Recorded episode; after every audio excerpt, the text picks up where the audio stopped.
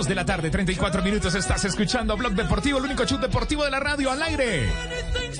Y hasta ahora nos comunicamos con San José de Costa Rica. Está en este momento el técnico de la selección TICA, el profe Luis Fernando Suárez con nosotros. Profe, ¿cómo le va? Buenas tardes. Muy buenas tardes, Javier. Un saludo para usted y para todos los oyentes. Bueno, lo llamamos eh, por, porque tal vez usted es el que tiene la visión más precisa, porque lo vivió, porque lo tuvo que analizar y lo tuvo que ejecutar. ¿De qué tanto le puede servir a un jugador el fútbol de Qatar? Porque usted tuvo jugadores cuando fue al Campeonato Mundial del 2006, jugadores que actuaban en Qatar. ¿Qatar es una, un cementerio de elefantes?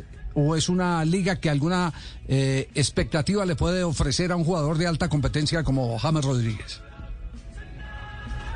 Javier, en este momento y sobre todo ahora, después de tantas cosas que pasan, uno siempre se tiene que poner a pensar más, básicamente es como en la competencia, eh, de qué manera el jugador juega, pues que juegue, básicamente el verbo es jugar. Creo que eso es importante. Antes y en determinado momento uno, y, yo lo viví como entrenador, como entrenador de selección, a veces uno, algún jugador que de pronto fuese suplente en alguna parte de Europa, eh, aún siendo muy buen jugador en su, en su país, eh, y sin competencia uno pues lógicamente decía, ¿cómo no lo pongo a jugar? Es necesario ponerlo a jugar. Hoy, hoy es distinto, hoy entre más competencia tengas, mucho mejor. Mm, yo creo que nosotros no podemos ser tan clasistas eh, como eh, ha ocurrido durante mucho tiempo y creo que eso, eso un poco lo ha cambiado Reinaldo. Cuando empezó Reinaldo a hacer su convocatoria, empezó a llamar gente de otras partes que antes como que estaba vedado. No se podía llamar gente de Asia, no se podía llamar, eh, no sé, gente ni siquiera de Colombia, porque supuestamente es una liga menor. Para que en ese sentido lo de Rey es bueno y lo de James, si tiene competencia, muchísimo mejor para nosotros como para, para que él tenga posibilidad de estar en la selección compitiendo. Profe, ¿cómo manejó en su tiempo eh, lo de Tenorio? No, pues siempre por, por, esa situación que en determinados momentos yo, yo veía. Yo tenía dos, dos, tres muy buenos delanteros. Eh, uno era Agustín Delgado, el otro era Carlos Tenorio eh, y el otro Iván Caviedes. En esos tres, eh, lo más importante es que los tres tenían competencia. Eh, y lo de Carlos, pues en ningún momento fue un novice como para que él respondiera mal a, la respuesta que siempre teníamos en los partidos de eliminatoria o en el Mundial, bueno, uno de los goleadores. O sea que me parece que él en ese sentido siempre se comportó bien, siempre fue, fue un gran, siempre ha sido un, fue un gran profesional. Y, creo que en ese sentido, cuando llegaba, estaba bien, estaba competitivamente fuerte y, no tuvimos ningún problema, afortunadamente. Claro, ayer eso nos confesó y eh, él hizo una reflexión bien interesante. Dijo, mire, el, el tema es el que usted se meta en la cabeza de que es un jugador competitivo que usted, que usted eh, eh, se prepara no solo para jugar en Qatar, sino para estar con su selección. Ese fue el mensaje que dejó, eh, agregado a, a, lo, a lo que nos manifestó. Es preferible estar jugando en Qatar que, que no sentado en, en Inglaterra. En Inglaterra. Y, y, yo creo que aquí, aquí ya se tiene que ser mucho más pragmático, ¿o no? Totalmente de acuerdo, Javier. Es, mucho mejor y, y, se lo digo, hoy es diferente. Hoy si yo me pongo a pensar en algún jugador que tengo, que, que, que, que en determinado momento es de los muy buenos en el país, por ejemplo, y está en otra parte y de pronto no tiene competencia, hoy la situación es totalmente diferente a antes. Antes uno lo venía a jugar porque marcaba diferencia eh, solamente con la sola presencia. Hoy no lo es tanto. Hoy se tiene no solamente tener esa presencia, mm, tener la experiencia, pero también tener el ritmo. Eh, me parece que en eso es eh, sería una muy buena noticia que él tuviera ritmo, que él tuviera partidos. Creo que eh, eso sería una ventaja para nosotros y lógicamente para él. Él perdería mucho si no estuviera compitiendo. Claro.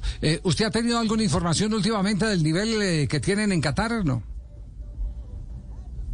No, no, no mucho. Últimamente no, no, porque no he estado como muy en contacto con ningún jugador que haya estado por allí. O sea que no tengo, no sé cómo, cómo estará hoy en, el nivel, nivel futbolístico la Liga de Qatar. Sí, me, dicen que me dicen que han llegado muy buenos jugadores y que aparte de eso eh, eh, el nivel ha subido mucho frente a, los últimos 6, 7 años.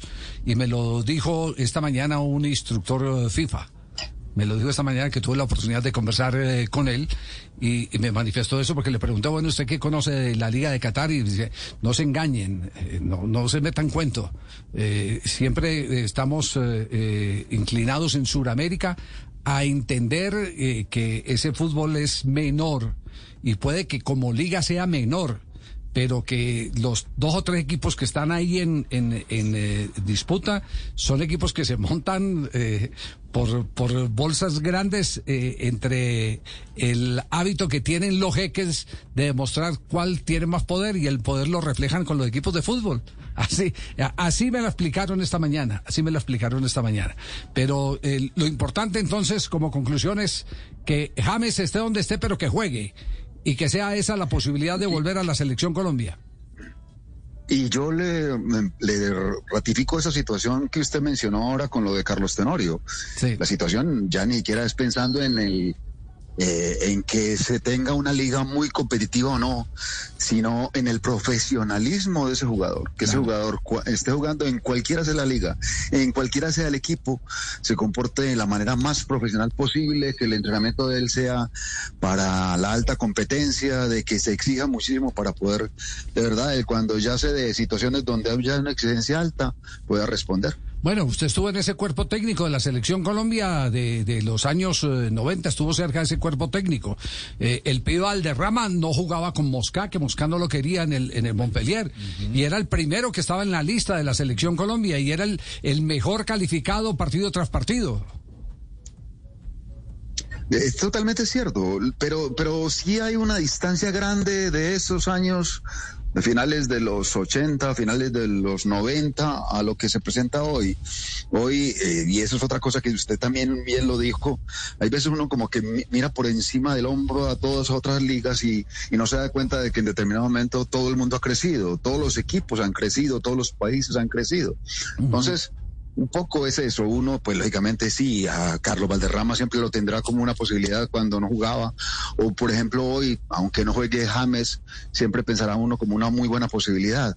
Pero esa situación de, que hoy con estas líneas tan cortas o, tan las diferencias tan cortas que hay en los en el fútbol me parece que es bueno siempre tener competencia oiga pero ya que usted toca el tema de, de la manera como nos cerramos eh, y, pensamos que, eh, o miramos solo hacia adentro y pensamos que hay ligas inferiores, que hay eh, estratos distintos, nos, lleva, nos lleva muchas veces a reflexionar y les voy a compartir esto simplemente como enseñanza.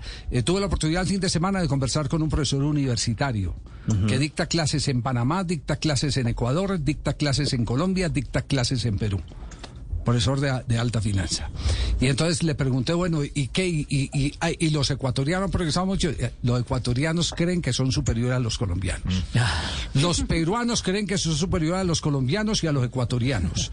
Los colombianos creemos que somos superiores a los ecuatorianos, a los panameños y a los, peruanos.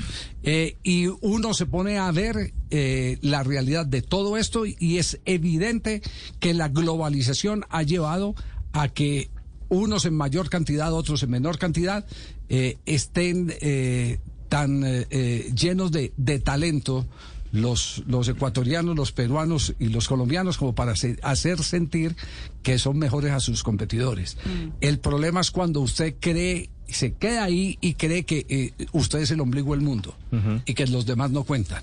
Eso simplemente como experiencia, eh, con la charla de un profesor de AFIT el fin de semana pasado, eh, profesor Luis Fernando Suárez, usted que recorre el mundo con la maleta, como director técnico dirigiendo selecciones y muy certero todo, demasiado certero. Nosotros de verdad eh, hay que estar por fuera como para saber el nivel de los demás y, en ese sentido reconocer que todos los demás han crecido. Y creo que un poco cuando nos ha ocurrido que nosotros, eh, con base en el respeto, con base en que miremos a todos los demás eh, con creyendo que son buenos, por eso hemos ganado. Cuando hemos perdido, hemos por, porque hemos creído que con sola la presencia podemos ganarle a cualquiera. Bueno, me parece que es un poco eh, nuestra situación. Colombia es muy, muy especial en ese sentido, pero cuando uno en determinado momento eh, ve eh, capacidades en los demás, tiene más posibilidades de triunfar. Sin ninguna duda.